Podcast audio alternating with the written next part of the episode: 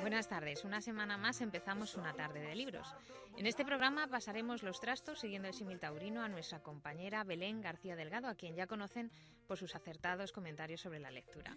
Ella será la encargada a partir de ahora de dirigir, de traer a sus alumnos a esta emisión del programa. Dirigirá a los grupos de comunicación implicados en la realización de este espacio. Buenas tardes, Belén. ¿No es así? Buenas tardes, Almudena. Pues sí, a partir de ahora una tarde de libros va a tener secciones como entrevistas a profesionales del libro, donde descubriremos cómo leen, qué leen y cómo despertaron ese gusto o aversión por la lectura. Y también los alumnos debatirán acerca de diversas herramientas de información disponibles, tanto en formato electrónico como en papel. Porque, ¿quién ha dicho que la lectura esté asociada únicamente al libro? ¿Acaso un alto porcentaje de la población no pasa varias horas al día enganchado a la red? ¿Y eso no es leer? Así vamos a empezar con un debate acerca de Wikipedia. Porque ¿quién no ha usado la Wikipedia alguna vez? Todos la hemos consultado en alguna ocasión, pero no solo eso, sino que también algunos hemos llegado a introducir información en la misma. También empezaremos a oír a nuevas voces, por ejemplo la de Ramón Buenaventura con su espacio Palabras al Minuto, eh, que estaría dentro de la cátedra Carmen Posadas de Escritura Creativa.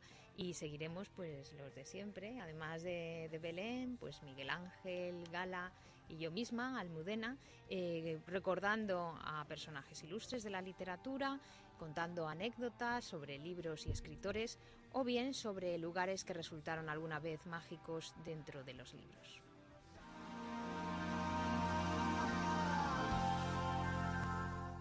Y una cosa más, además, incluiremos espacios en inglés, lengua que dominan nuestros alumnos y de gran importancia en la Universidad Europea de Madrid.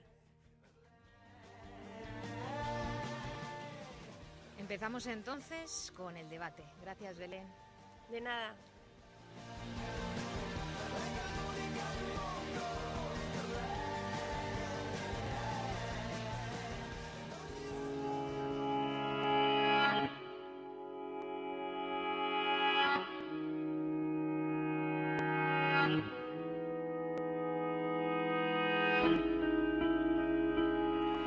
Hola, buenas tardes. Eh, nos encontramos en Wencon Radio, en el programa Una tarde de libros. Eh, hoy se va a proponer un debate, un debate de actualidad que está muy interesante, sobre la importancia de la Wikipedia o si se debe recomendar para los alumnos, para realizar trabajos, etc. Eh, hoy nos encontramos eh, con Bárbara Míguez, Guillermo Mendiguren, que tiene una cara de estar en contra de la Wikipedia, no sé por qué, y Luis Gutiérrez y un servidor, Marcos Sanchidrián. Parece que están- estamos a favor. Bueno, pues quiero pro- proponeros unas preguntas para empezar a debatir. Como por ejemplo, eh, ¿crees que Wikipedia es una buena fuente de información desde el punto de vista académico o, o usuario? Eh, ¿Usa Wikipedia normalmente para la elaboración de tus trabajos o para comenzar a utilizar la información?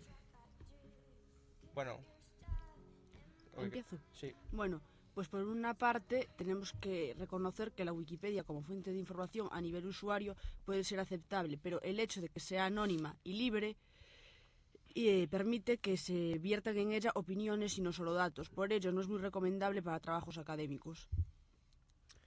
Yo pienso que yo le recomendaría Wikipedia a, a los chavales, a gente, a gente que incluso no es académica, que no está estudiando, para informarse de, de lo que pasa en lo que es el mundo entero, para culturizarse, para saber información, aunque no, aunque no lo tengan que utilizar.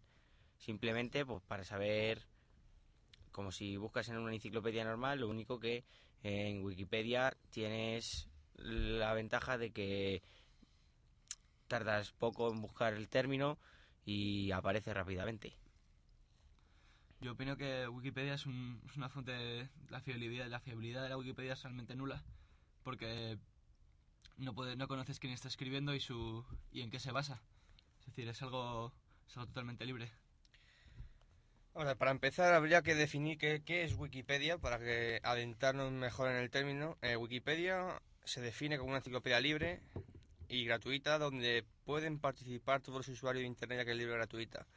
Esto le da una ventaja de que puede estar actualizada al minuto de las cosas que pasan en el mundo sin necesidad a que tenga que editarse una edición como en el caso de las enciclopedias escritas, una edición posterior que puede ser una vez al año, una vez cada X tiempo y puedes eh, actualizar información de tu trabajo, de tu exposición, lo que quieras hacer en, en el instante, sin necesidad de tener que esperar.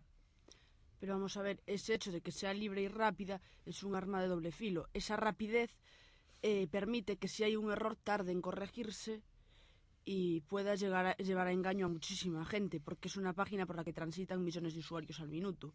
Pero tardan muy poco en corregirlo porque la Wikipedia tiene una organización que en parte de ellas trata de unas personas que lo que hacen es corregir y censurar la información errónea que puede, que puede aparecer en la página web. Realmente tarda semanas en... Puede llegar a tardar hasta semanas en corregir ese error. Entonces, eh, en una semana la cantidad, de, la cantidad de usuarios que pueden llegar a pasar por Wikipedia y llegar a ese error es realmente alta.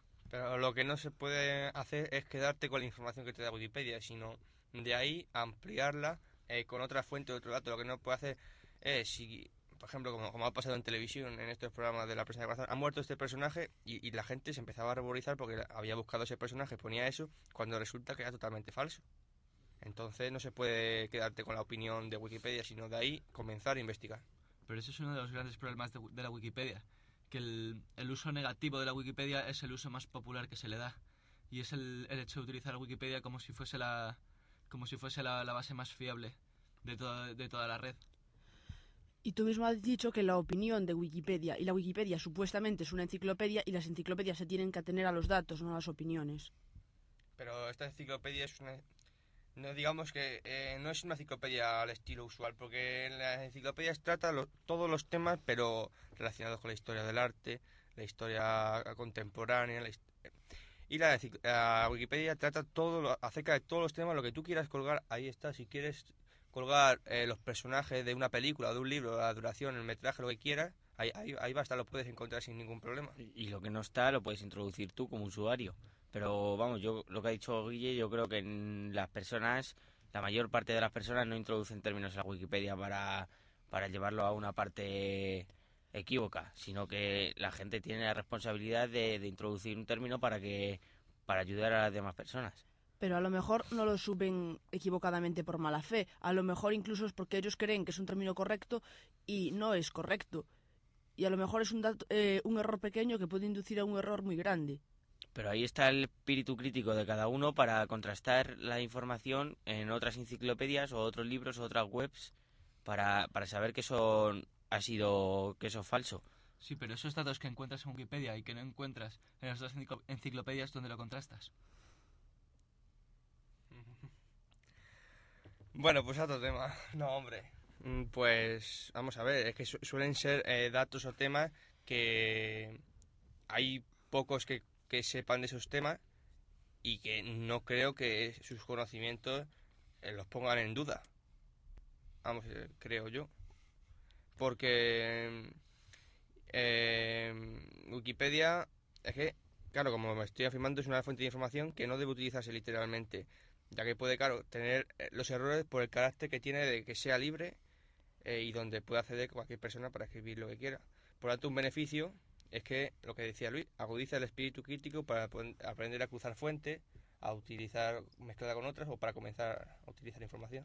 Vosotros habláis de espíritu crítico, pero no es lo mismo el espíritu crítico que la desconfianza. Si todos empezáramos a desconfiar de las definiciones de las enciclopedias tradicionales y de las del diccionario de la Real Academia, el mundo iría fatal.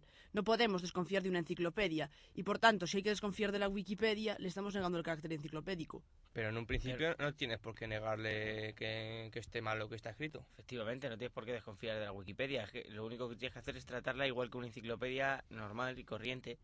No, porque estás diciendo que hay que, hay que, mm, hay que abogar por el espíritu crítico y contrastar todo lo que ves en la Wikipedia. Pero tanto lo que está en la Wikipedia como lo que todo lo que entra en tu mano. Si es un libro, tienes que, como tu condición de periodista, tu primer objetivo es dudar de, de todo lo que te llega a tu mano. Vamos a ver, ¿tú de la definición de una palabra del diccionario de la Real Academia desconfías? Dime la verdad. Pero n- una cosa es, es la defi- una definición, una cosa y otra cosa es hablar de un tema de la historia, un tema de que sea que no, no tenga tanto carácter de todo de digamos de aprendizaje, sino que tenga un carácter de algo más, digamos, Pues si no en lingüística, tú ponte que te interesa la vida de Stalin. Si lo miras en la enciclopedia Larousse, por ejemplo, o la o cualquier otra enciclopedia tradicional, o incluso en sus ediciones digitales, vas a desconfiar de lo que te digan de la vida de Stalin. Y sin embargo, de la Wikipedia te tienes que creer de la misa a la mitad. Yo, yo no desconfío ni de una ni de otra. Para mí las dos son dos enciclopedias normal y corrientes. Sí, sí, claro, si en la Wikipedia veo que, que la información es errónea, claro está, iré a una enciclopedia tradicional a ver si eso es verdad o no es verdad. ¿Y cómo ves si es errónea? Por otra parte, en las enciclopedias tradicionales tienes un autor con nombre y en una enciclopedia libre el anonimato es siempre un arma de doble filo. Permite que gente que en otras condiciones no podría escribir, porque no, pero también permite que se hagan verdaderas atrocidades. Pero vamos a ver, en un principio que la buena voluntad de las personas que están que están porque si cuelgan algo es porque controlan el tema. Claro, eso es como todo. De cada de cada X personas sale alguno que quiere meter la pata o- o quiere perjudicar a los demás, eso es como todo. Pues precisamente, una fuente de información de la que no te puedes fiar, no te puedes fiar de ella. Pero es que no es la mayor parte de la Wikipedia. Claro está que siempre se cuela algún término que algún gracioso lo introduce como quiere y con la definición que quiere y eso. Pero por eso no tienes por qué eh, estar pendiente de saber si es verdad o no es verdad, si es mentira, si está equivocada o si no. Simplemente te tienes que, que fijar en que la gente lo va a hacer con su buena voluntad, con toda su responsabilidad y madurez para... Porque es que la gente que escribe la Wikipedia sabe que tiene la responsabilidad de escribir bien porque lo, va a leer millones de personas. precisamente porque lo van a leer le- millones de personas, es, es importante tener en cuenta y criticar el, el sentido libre que tiene la Wikipedia eh, por la capacidad de tergiversar la imagen que, puede, que se puede dar a través de la Wikipedia de ciertos hechos o personas. Claro que a, a lo mejor hay que replantearse tanto el carácter tan libre que tiene, puede ser, pero es que entonces quitan la esencia de Wikipedia. La Wikipedia es una enciclopedia para los usuarios, hecha por los usuarios. Entonces, Vamos a ver, la Wikipedia como sí es una idea bonita y podría ser buena, pero todos sabemos que en la práctica funciona mal muchas veces. bueno, vamos a ver, eh, actualmente eh, Hostia, universidades, eh, las vamos, por ejemplo, la Universidad, la Universidad Europea este año, eh, hemos estado haciendo ejercicio de introducir términos y me consta que en otras universidades, tanto españolas como extranjeras, están haciendo el mismo, el mismo programa, que consiste en de cada asignatura eh, buscar información acerca de un término que no esté colgado en la Wikipedia o poder completarlo si, estaba, si estuviera incompleto, eh, buscar información en diversas fuentes, eh, leer, desechar lo que no nos gusta, reescribir la información, o sea, es un trabajo también de redacción, y finalmente colgarlo. Eh, esto eh, ayuda a mejorar a mejorar la Wikipedia tanto en todos los aspectos de, de todas las materias. Mm, Vamos a ver, yo no critico ese proyecto de que los, de que los alumnos compartan sus, sus opiniones y sus datos, su todo. Vamos a ver, hablamos de datos y no de opiniones, porque las opiniones son algo muy relativo y en una enciclopedia no pueden estar. Los alumnos, vale, pueden compartir sus datos, pero no por ello todos los que escriben en ella tienen buenas ideas. Vamos a ver, vosotros podéis subir unos apuntes que están correctos y ayudar a mucha gente, pero puede haber ahora mismo alguien aburrido que esté subiendo datos erróneos a posta, para inducir error simplemente.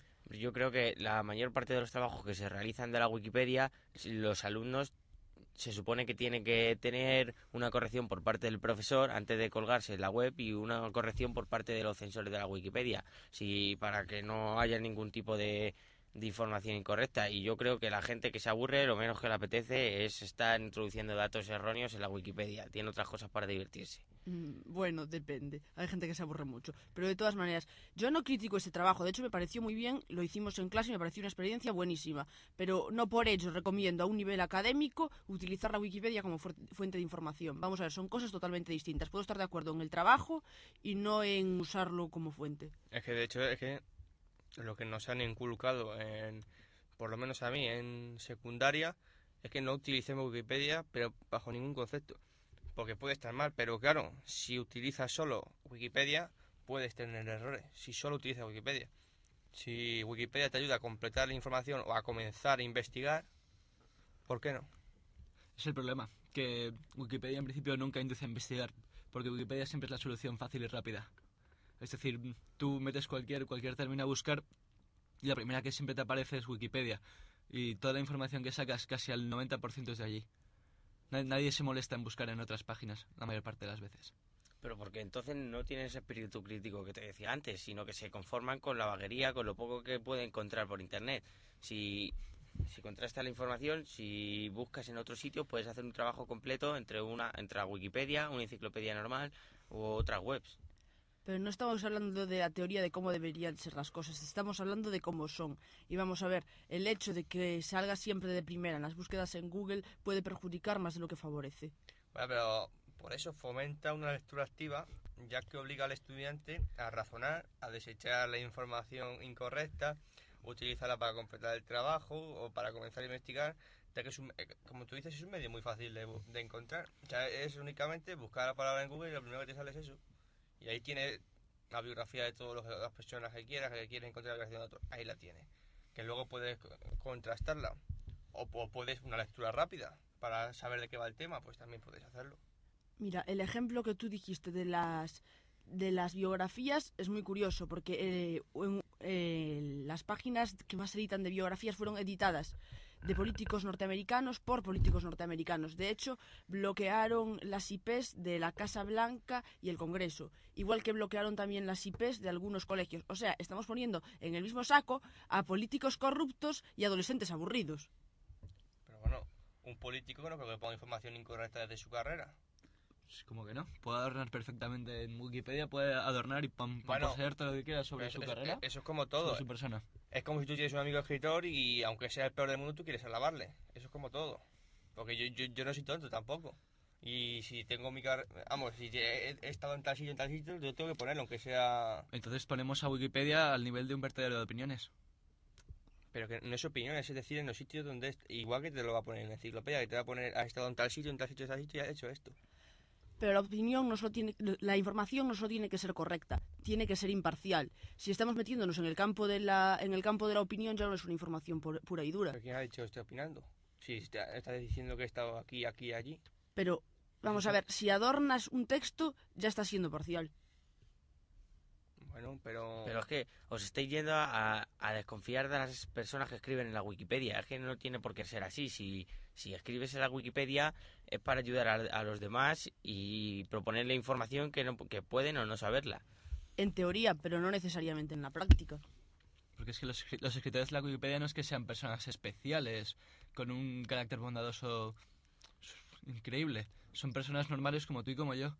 Y que algunos pueden tener buenas intenciones, otros no. Unos pueden ser, eh, pueden conocer más, o otros pueden ser más ignorantes precisamente por eso, como son personas como tú y como yo, vamos, yo no creo que, puedan simplemente ceñirse en, ser así, en ser esa clase de personas que solo le interesa equivocar a, demás, a, la demás gente. Es todo, es todo muy ideal.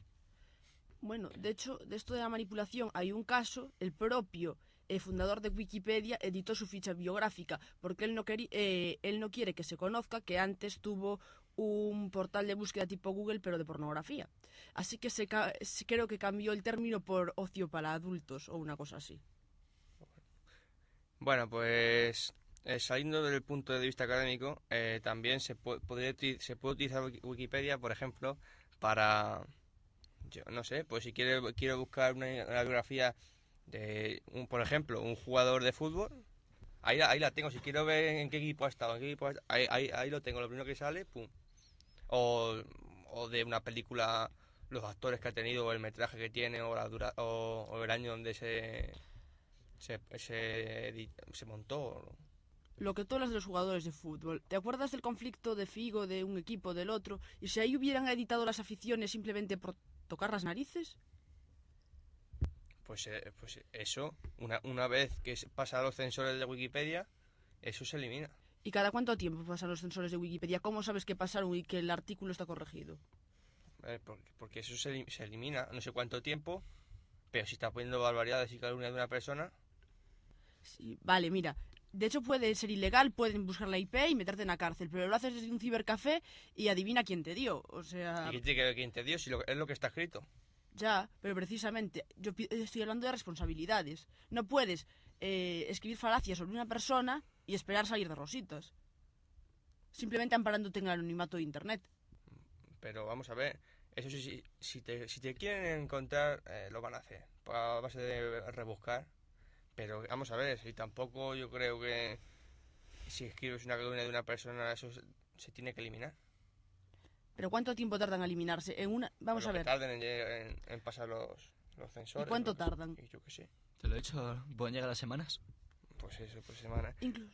Pero vamos a ver, yo, yo si veo un dato incorrecto y tengo una cuenta en Wikipedia, yo lo, yo lo corregiría por mi voluntad, por mi buena voluntad y por mi, por mi sentido de la responsabilidad. Pero Vale. es que no se puede contar con la buena voluntad y, el- y, y la buena bondad y la responsabilidad de los, de los usuarios cuando, cuando no se tiene control sobre ellos. Pues es que sí, entonces no podríamos confiar en ninguna página web que corre por el mundo de Internet, porque... se- Sí, sí, porque es- la diferencia de Wikipedia al resto de los otros medios es que Wikipedia es de- está hecho por y para todos. Y en los otros medios, las otras páginas o medios están hechos por gente especializada. Pero Por Wikipedia ejemplo, también... eh, por ejemplo, me parece inaceptable que la mayor parte de que sea mucho más popular a la hora de buscar información sobre películas sea más em, popular buscar en Wikipedia que en IMDb, por ejemplo. Yo me hago un blog y puedo poner lo que me dé la gana de... de- y, y la gente que bu- busque la palabra que, de- acerca de la que va mi texto, pues puede entrar y decir esto es correcto. Pero el blog es de un solo autor y no de varios. Y en ¿Y el por qué?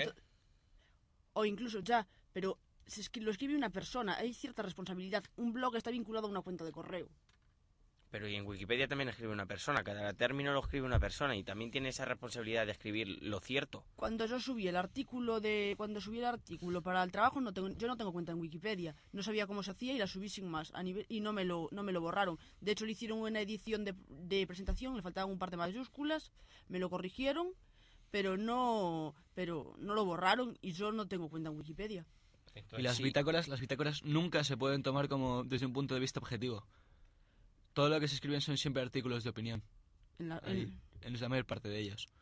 Yo, lo que dice Bárbara, yo creo que si lo miras en Wikipedia, tu término que subiste, bueno, si es que no lo subiste, lo que hiciste fue editarlo. Y eso te lo censan. Si no tienes una cuenta, no puedes subir un artículo a no Wikipedia. había no había artículo para el término era flash informativo, no sé ahora, pero estuvo durante más de ma- durante más de dos meses o mes y medio, no sé cuándo lo hicimos. La última vez que miré, creo que fue en Navidad y aún estaba. De hecho, lo habían lo habían editado y habían añadido más cosas. Creé un término sin tener cuenta. Es más, sabes que mucha- muchos alumnos de los que introdujeron términos en la Wikipedia eh, no, no, no aparecían sus términos en la Wikipedia porque habían sido plagios de otras webs o, o tenían faltas de ortografía y automáticamente los eliminan. Pues el mío estaba subido y yo no tengo cuenta. El problema del anonimato es que nadie es tan cruel como todos juntos. La masa no es una persona y la persona no es la masa.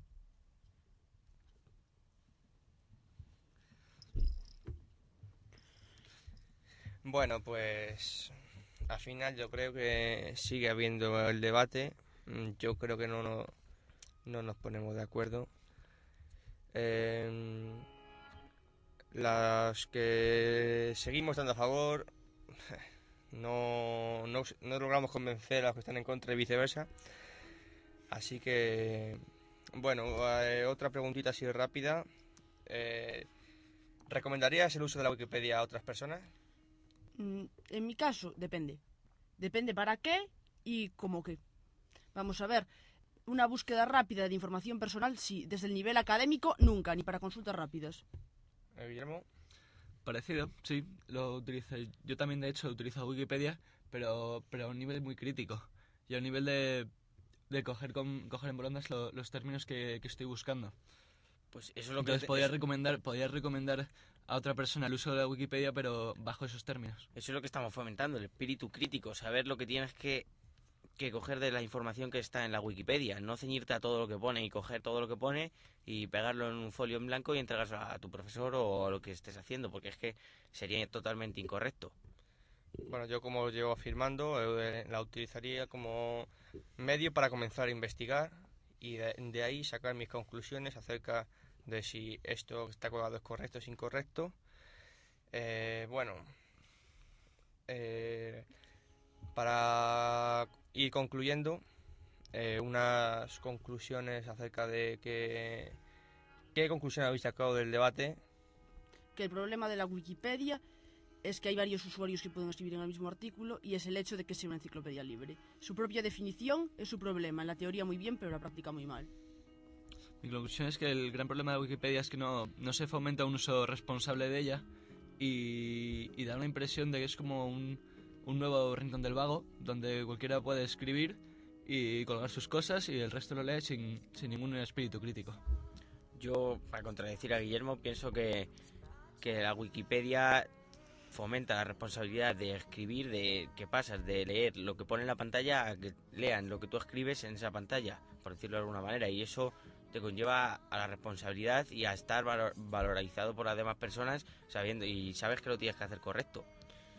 Eh, a los estudiantes les fomenta una lectura activa eh, que le obliga a pensar y desechar desechar la información que es incorrecta Así que es un buen, es un buen ejercicio para los estudiantes que puedan eh, ir mirar, cruzar fuentes, mirar en otras informaciones para contrastar lo que hay en Wikipedia. Bueno, pues muchas gracias. A ti. Ha sido un placer. Eh, nos encomendamos a otra, tarde, que esperemos que no sea muy dentro de mucho tiempo. Muchas gracias y buenas tardes. Hasta luego.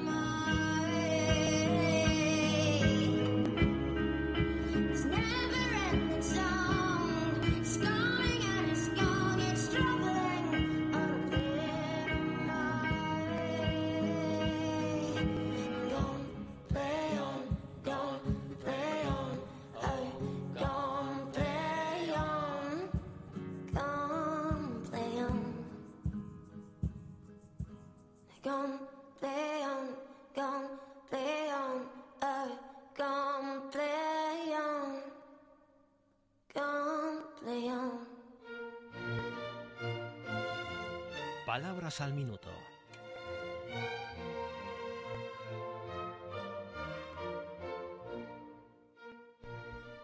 Hola a todos.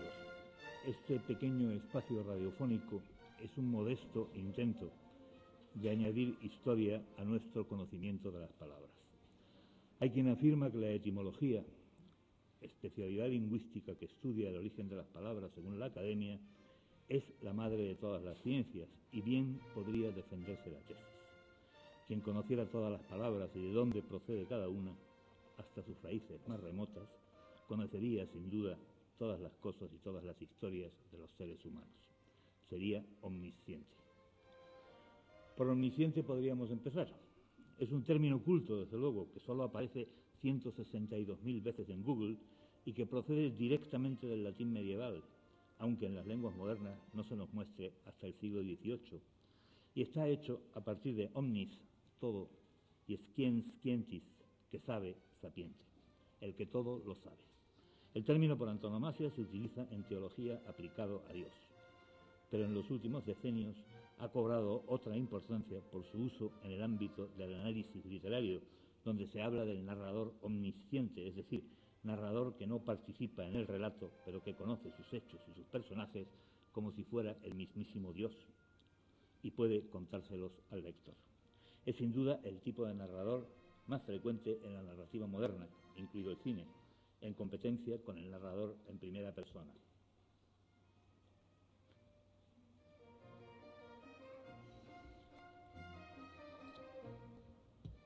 Sacamos a colación la palabra efímero porque lleva en su interior una curiosidad. Para nosotros es un término más bien culto. No lo conocerían todas las personas que hablan español en el mundo, sin duda, pero tampoco podemos afirmar que esté entre las palabras más difíciles. En un recinto universitario, desde luego, no cabe suponer que alguien no la conozca. Efímero, pasajero, de corta duración, según la academia. Dentro hay dos palabras griegas, una preposición, epi, y un sustantivo emera. Quienes sepan algo de griego moderno identificarán esta última palabra, está en la forma actual de decir buenos días, calímera. Émera en efecto significa día, y lo que efémeros quería decir cuando los griegos antiguos inventaron el término en el siglo menos cuatro era eso, algo que dura un solo día, algo que pasa rápidamente. La palabra hemeras está en otros términos españoles, casi ninguno muy fácil. Hemerología, que es el arte de hacer calendarios. Hemeralopía, que es la pérdida de visión que algunas personas sufren al disminuir la luz del día. Hemeroteca, biblioteca de diarios y periódicos. Y efemérides, que son los anales donde se refieren los hechos día por día.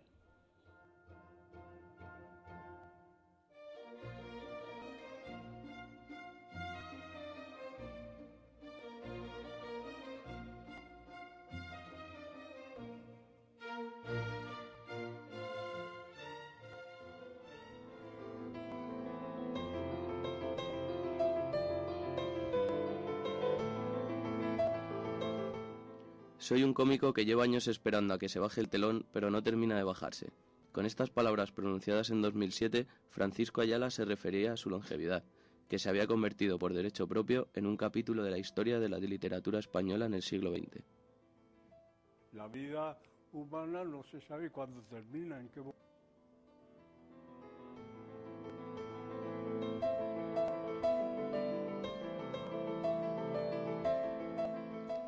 Ese metafórico telón del que hablaba el escritor granadino bajó en la mañana del 3 de noviembre de 2009.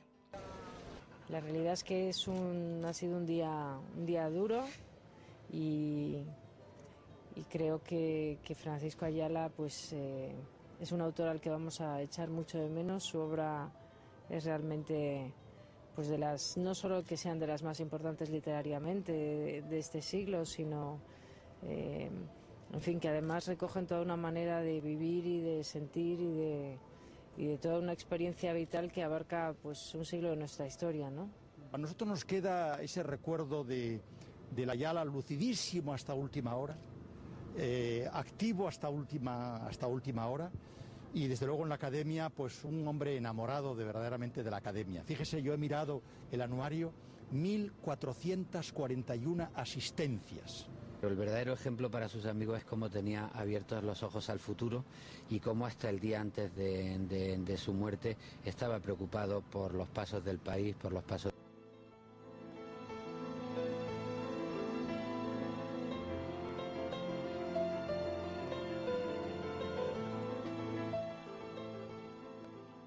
El genial andaluz fue uno de los tantos exiliados tras la guerra civil, publicando obras tan brillantes como El boxeador y El ángel, pero si hay algo que sobresale en su gran producción literaria es El Jardín de las Delicias. En este libro de recuerdos aborda la línea tan fina que separa el amor del dolor, o la ternura y la crueldad. Todo esto no es más que una crítica sutil al mundo en el que vivimos. Por esta obra recibió el premio de la crítica en 1972. Pero no es solo esta obra la que se encarga de reflejar las diferentes épocas vividas por el artista, sino todas ellas son un recorrido del ayer y el ahora mientras viva, que creo que va a ser mucho todavía.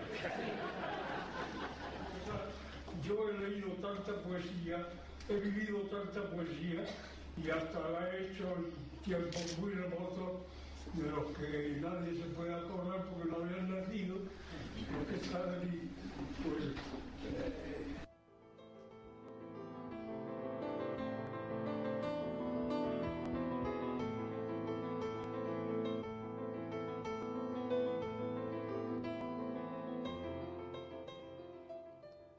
Al premio de la crítica se le unirían después muchos otros como el Cervantes en 1991 o el Príncipe de Asturias en 1992, entre otros tantos.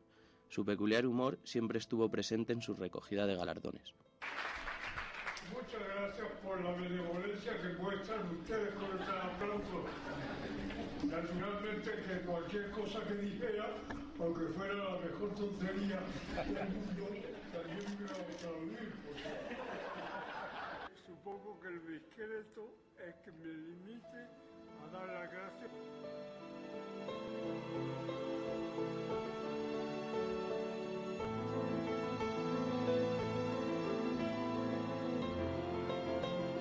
Catedrático y doctor de Filosofía y Letras, el último representante de la generación del 27, es miembro de la Real Academia desde 1983 e incluso llegó a ser propuesto para el Premio Nobel en 1996.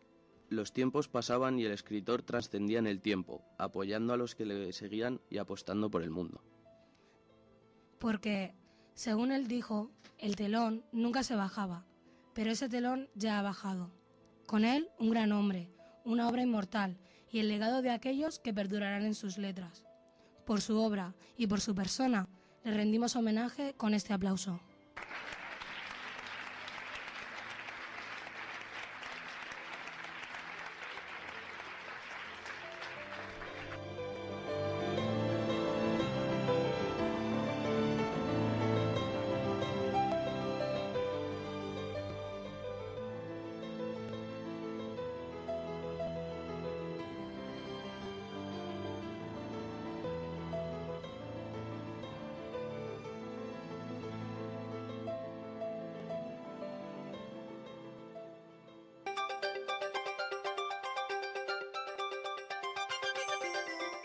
Anecdotario.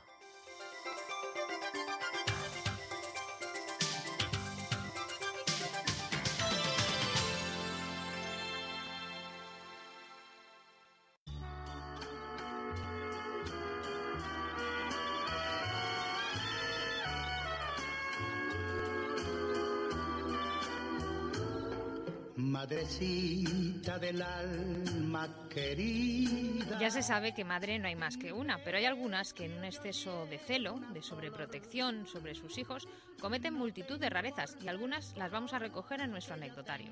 Es el caso de Reiner María Rilke, el de los sonetos a Orfeo, las elegías de Duino, voz emancipada de influencias poéticas, pero sumergido en el influjo de la soledad, la vida y la muerte como temas esenciales.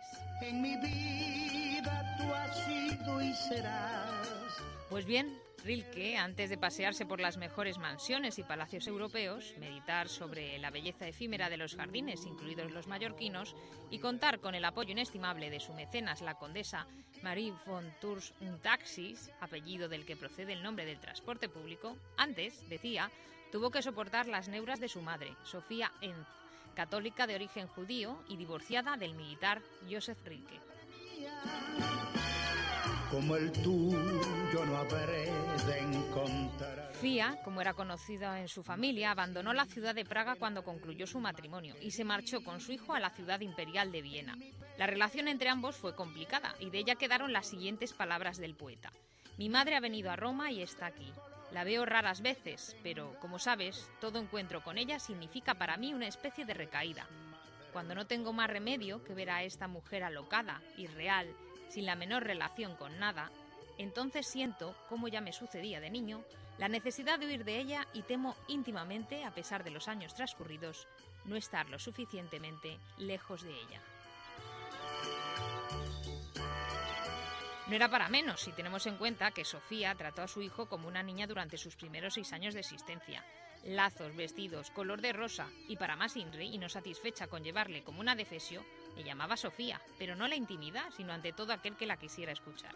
Nunca pudo superar la muerte de su primera hija, que se produjo antes del nacimiento del escritor, y este tuvo que cargar con el muerto, y nunca mejor dicho.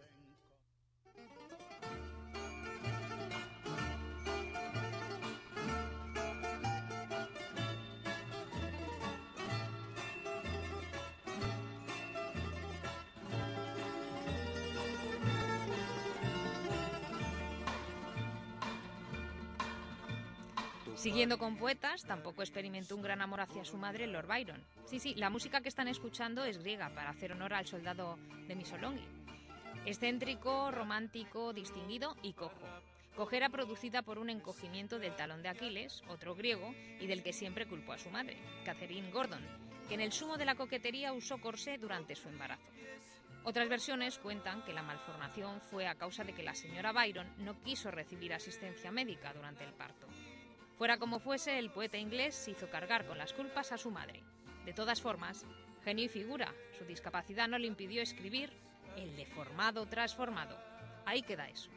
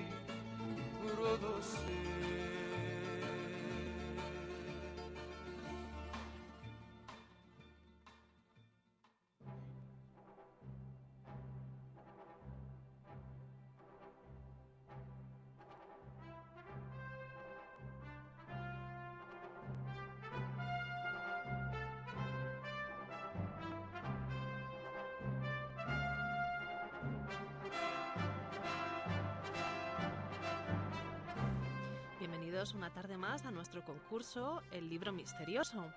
Ya sabéis que este concurso consiste en adivinar el nombre de una obra oyendo las primeras líneas de esta y con unas pistas que os vamos a dar.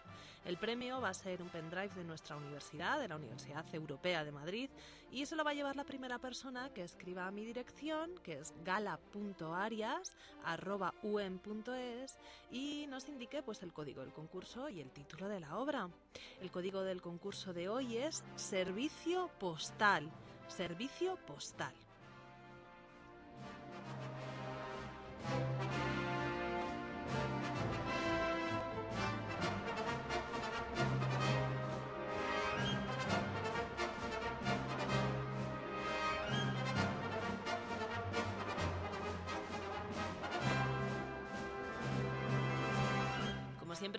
Este concurso pues con la lectura del inicio de la novela, a ver si os gusta. En junio de 1969, dos motivos tan afortunados como triviales condujeron a Mario Jiménez a cambiar de oficio. Primero, su desafecto por las faenas de la pesca que lo sacaban de la cama antes del amanecer y casi siempre cuando soñaba con amores audaces, protagonizados por heroínas tan abrasadoras como las que veía en la pantalla del rotativo de San Antonio. Este talento, unido a su consecuente simpatía por los, los, resfríos, reales o fingidos, con que se excusaba día por medio para preparar los aparejos del bote de su padre, le permitía retozar bajo las nutridas mantas chilotas, perfeccionando sus oníricos idilios hasta que el pescador José Jiménez volvía de alta mar, empapado y hambriento, y él mitigaba su complejo de culpa sazonándole un almuerzo de crujiente pan, bulliciosas ensaladas de tomate con cebolla, más perejil y cilantro, y una dramática aspirina que engullía cuando el sarcasmo de su progenitor lo penetraba hasta los huesos. Búscate un trabajo. Era la escueta y feroz frase con que el hombre concluía una mirada acusadora que podía alcanzar hasta los diez minutos y que en todo caso nunca duró menos de cinco.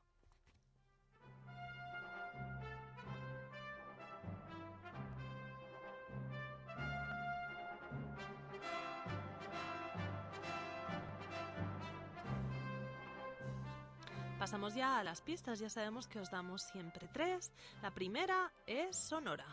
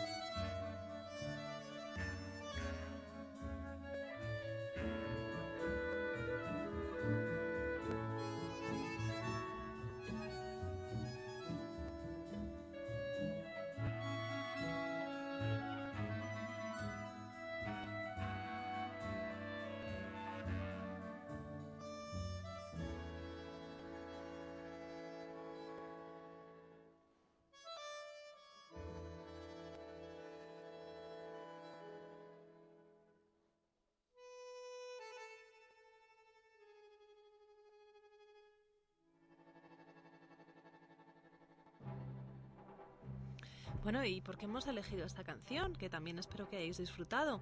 Pues simplemente porque es la banda sonora de la adaptación cinematográfica de esta novela. Vamos a pasar a la segunda pista. Esta novela, que es divertidísima, es una semificción con personajes reales escrita por un autor chileno llamado Antonio Escármeta. Y ya la última pista. Es una pista muy importante. El principal personaje real de la novela, el más famoso, es el que escribió el siguiente poema.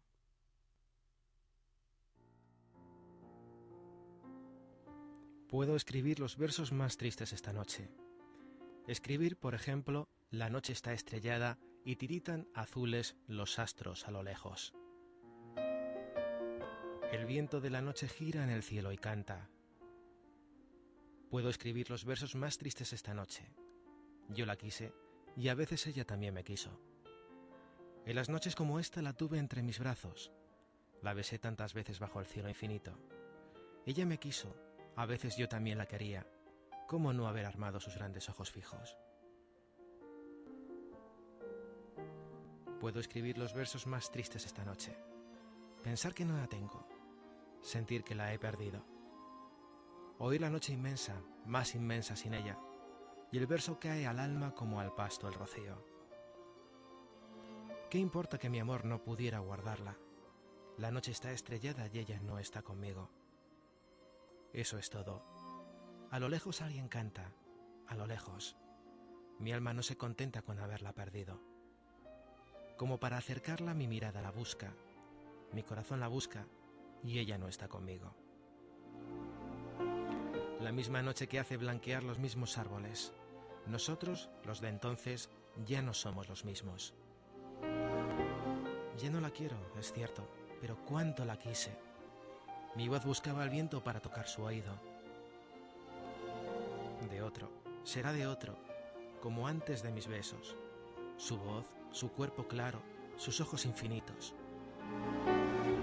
Ya no la quiero, es cierto, pero tal vez la quiero es tan corto el amor y es tan largo el olvido. Porque en noches como esta la tuve entre mis brazos. Mi alma no se contenta con haberla perdido. Aunque este sea el último dolor que ella me causa y estos sean los últimos versos que yo le escribo.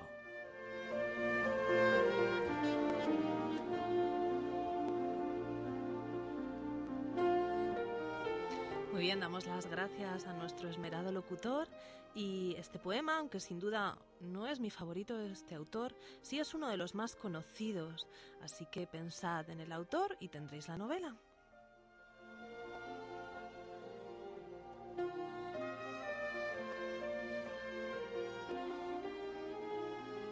Y pasamos a daros la solución de la semana pasada. La novela de la semana pasada, que os decía que era una novela imprescindible, es Pedro páramo. ¿Vale? Si no lo habéis descubierto, no será porque no os lo dije unas cuantas veces a lo largo de la lectura del fragmento. Y por aquí hemos acabado.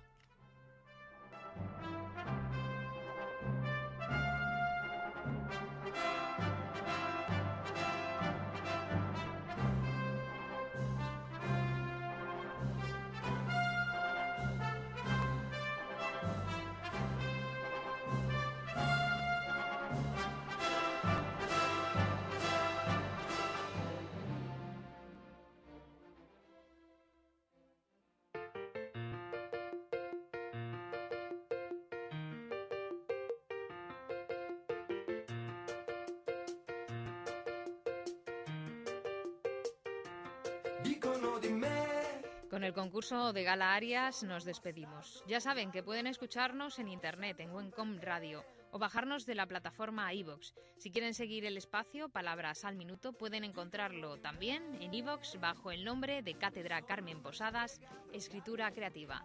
Buenas tardes, hasta la próxima semana.